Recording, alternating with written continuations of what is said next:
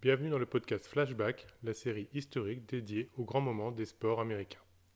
En ce 19 février, nous allons fêter l'anniversaire de l'intronisation d'un sixième arbitre pour compléter un corps arbitral en construction et qui en amènera un dernier par la suite. Chaque saison de NFL nous apporte leur lot de matchs à suspendre, mais aussi dans le flot des informations données après match, l'arbitrage revient régulièrement au centre des discussions ou des critiques. L'histoire de la Ligue via l'arbitrage nous apportera à juste titre polémiques, déceptions et excuses pour les victoires ou les défaites de nos équipes préférées. Au cœur de l'attention sur un fait de jeu, les arbitres n'ont pas été le nombre que nous connaissons aujourd'hui. L'évolution, la rapidité et le progrès du jeu ont amené cette corporation à faire évoluer leurs outils rapidement. Les arbitres ont un rôle crucial dans le jeu et n'ont que très peu le droit à l'erreur. Avant de connaître la ligue structurée comme nous la connaissons aujourd'hui, euh, les matchs de football américain se jouaient entre deux équipes de 11 joueurs. Mais euh, c'était surtout les capitaines de, chaque équipe qui étaient nommés euh, comme juges pour, pour le jeu et pour déclarer les fautes comme on pourrait le faire lors d'un match entre amis le dimanche matin quand on joue ensemble. Avec l'évolution du jeu, un arbitre impartial fut désigné. Alors oui, le, professionnalisation du jeu amènera ben, de, devoir désigner des arbitres officiels, on va dire, hein, qui ne seront toujours que dans un cadre très peu professionnel. Et puis après, il y aura un deuxième arbitre qu'on appelle un umpire, qui sera désigné. Et lors de la création de la NFL, donc la, la grosse structure que nous connaissons en 1920, un troisième arbitre sera intégré, qui s'appellera le head lineman. Puis par la suite, les années passant, la complexité du jeu euh, avançant également, le field judge est ajouté pour la saison 1929 et le back judge en 1947. Le line judge, donc le fameux sixième arbitre euh, ajouté en NFL, et qui était fait euh, donc un 19 février, est ajouté en 1965 pour surveiller le côté opposé de la ligne d'engagement. Puis le side judge est ajouté en 1978 comme septième arbitre lorsque la NFL a mis en place des nouvelles règles pour faciliter les jeux à la passe. En 2017, la NFL renomme le lineman en down judge. Alors pour la petite histoire, c'est surtout également par rapport à la féminisation, pour éviter de genrer euh, le, genre de l'arbitre ou la dénomination de l'arbitre, euh, vu que c'est un arbitre féminin. Ils ont décidé de, renommer euh, ce, poste avec l'intronisation de cette dame dans la NFL. Les arbitres sont équitablement répartis partout sur le terrain afin, d'avoir une vue générale sur le jeu. Ils sont vêtus généralement d'un pantalon noir avec une fine bande blanche sur le côté et d'une chemise à rayures verticale noire et blanche. Ils ont une ceinture noire, des sneakers euh, noirs euh, avec euh, les célèbres marques que nous connaissons et une casquette à visière, donc blanche pour le head referee ou, ou je veux dire arbitre principal noir pour l'ensemble des six autres officiels. Ils utilisent un sifflet, un drapeau jaune lesté avec un poids pour lancer et indiquer les fautes sur le terrain. Si un arbitre voit plus d'une faute, il utilisera sa casquette comme marqueur de faute en la lançant également. La, la saison NFL se déroulant sur six mois à peu près, les arbitres ne sont pas employés à temps plein. Avec la précision et la rapidité du jeu, il est souvent reproché à la NFL, donc qui est quand même une ligne une ligue avec un chiffre d'affaires de plusieurs milliards de dollars, euh, bien de confier des, décisions aussi importantes sur des faits de jeu avec la rapidité, l'impact des joueurs. Euh, donc tous ces faits de jeu sont laissés au, libre arbitre, on peut le dire, euh, de, ces hommes qui ben, laissent, à cause de, justement de ce manque de professionnalisation, laissent apparaître un certain amateurisme dans les prises de décision. Tout au long de son histoire, la NFL a fait évoluer ses règles en réponse aux attentes des spectateurs, mais surtout pour contrer l'adaptation des joueurs et des coachs aux règles établies.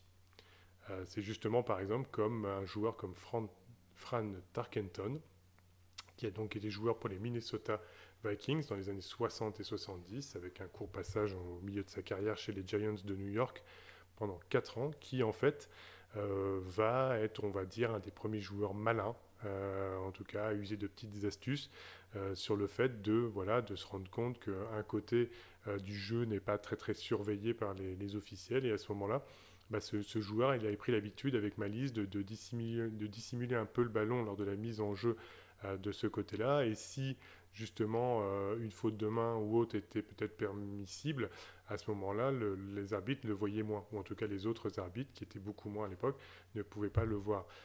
En plus, l'arbitrage vidéo n'étant pas présent, ah bien, ça mettait le doute aux arbitres, donc il, il avait perçu cette, petite faiblesse, en tout cas dans, l'arbitrage.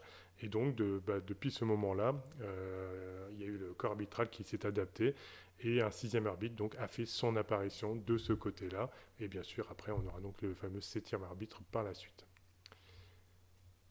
En tant qu'Européens, sur les arbitres, justement, et les officiels sur les terrains, que l'on appelle à tort tous, donc les sept arbitres, bah, chaque poste a une fonction bien spécifique et unique.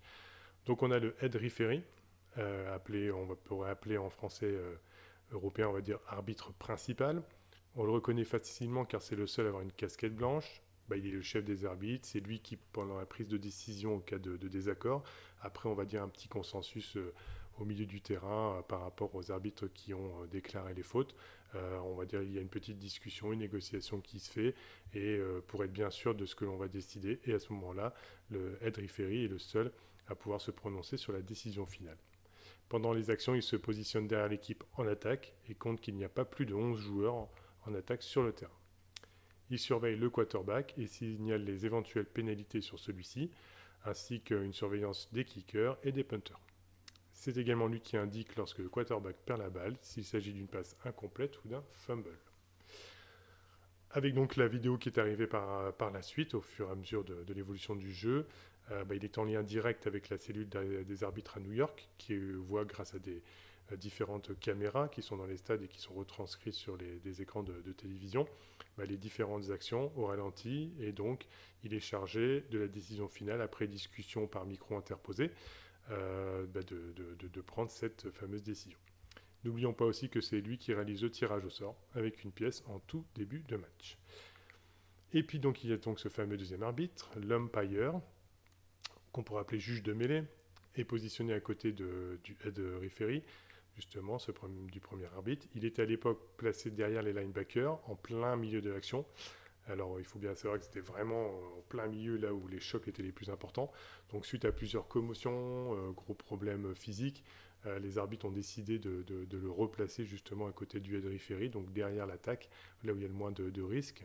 Et euh, donc il est lui aussi chargé de compter le nombre de joueurs en attaque, mais son rôle principal est de contrôler les blocs, les holdings, euh, ainsi que de voir les faux départs sur les lignes.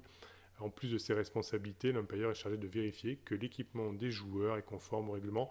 Donc on peut se rappeler aussi du nombre de fois où euh, certains joueurs avaient mis des crampons bien spécifiques, un peu coloré ou avec un, message euh, bien spécifique dessus. La règle a défini des, règles bien strictes là-dessus, donc il est chargé de vérifier que ces règles sont bien appliquées. On a droit à certaines couleurs, mais pas de débordement de, de messages. Puis on a le down judge, qui fait donc partie du juge qu'on pourrait appeler juge de chaîne, qui est donc le troisième arbitre. Il est positionné sur le bord de touche, aligné avec le ballon aux côtés de l'équipe qui s'occupe de tenir la fameuse chaîne des 10 yards.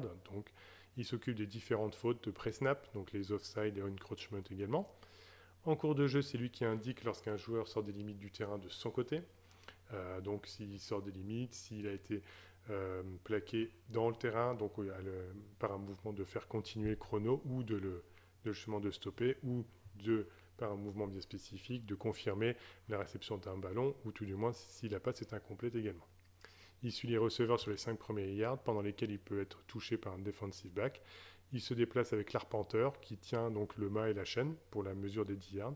Et pour, là, pour le coup, aller euh, sur le terrain pour aller mesurer précisément la position du ballon par rapport à un first down, si justement bah, ça se joue à quelques centimètres et qu'on doit vérifier si le ballon a bien dépassé le fameux mât de, euh, de cette chaîne en fait, pour confirmer euh, l'attribution du first down. Le line judge, dit juge de ligne, donc en quatrième arbitre, euh, bah, lui est positionné à l'opposé du down judge. Il a d'ailleurs à peu près le même rôle que, lui, les, fautes de pré-snap, les sorties d'air de jeu, les cinq premières yards sur les receveurs. Et lors d'un jeu de passe, il est chargé de savoir si une passe a été réalisée vers l'avant ou l'arrière pour savoir si elle est incomplète ou s'il s'agit d'un fumble. Il s'assure également que le quarterback n'a pas dépassé la ligne de scrimmage au moment de lancer le ballon, ainsi que de surveiller le punter pour qu'il ne peut pas dégager son ballon s'il dépasse cette fameuse ligne également. Et on a notre, euh, donc notre field judge, euh, juge qui pourrait être appelé en français juge de champ. Euh, il est positionné derrière les defensive backs du même côté que le line judge. Il s'occupe de, de, tout le fond du terrain de son côté. Il juge notamment les passes incomplètes, les usages illégaux des mains, les interférences de pattes et les blocs illégaux. Il compte également le nombre de joueurs en défense et gère les sorties des limites du terrain de son côté. Lors des field goals et des extra points, il fait partie des deux arbitres jugeant le passage du ballon entre les poteaux au fond du terrain. Alors on a aussi le side judge, juge de côté, donc on a nommé de cette façon-là, mais qui est, on va dire, euh, le pendant ou l'équivalent en tout cas du fifth judge et qui est posé de, positionné de l'autre côté du terrain. Et pour terminer, on a donc le septième, le back judge, juge de champ arrière, euh, qui est positionné donc bah, lui, au fond du terrain, hein, en plein milieu, derrière donc les deux safety, les deux défenseurs safety. Son attention est tournée vers donc les Titans en attaque, hein, qui sont des postes hybrides entre un bloqueur et un receveur, et peut appeler des pénalités contre eux.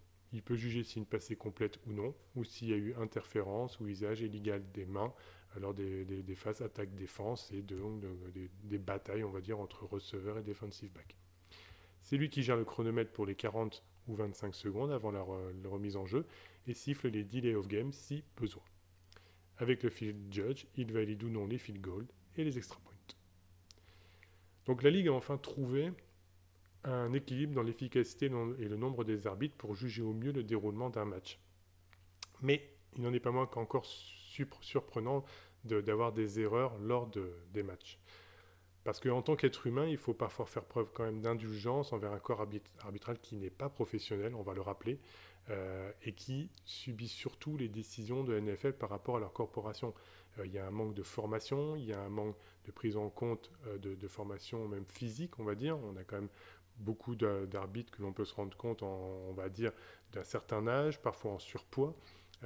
donc, ce manque de professionnalisation ne peut que justement comment, laisser des, imprécisions par rapport à des, jugements. Donc en première ligne, ils sont sur toutes les critiques à la fin des matchs. Et donc n'oublions pas que, le, que même des analystes vidéo peuvent émettre un doute sur une décision après plusieurs et multiples visionnages sous différents angles avant de définir s'il y a réception de ballon, faute. Euh, voilà. Et donc, ce que la caméra bah, ne peut affirmer, affirmer c'est quand même bien compliqué pour l'œil humain euh, de le confirmer de manière euh, réel et euh, sans, sans aucun doute en tout cas.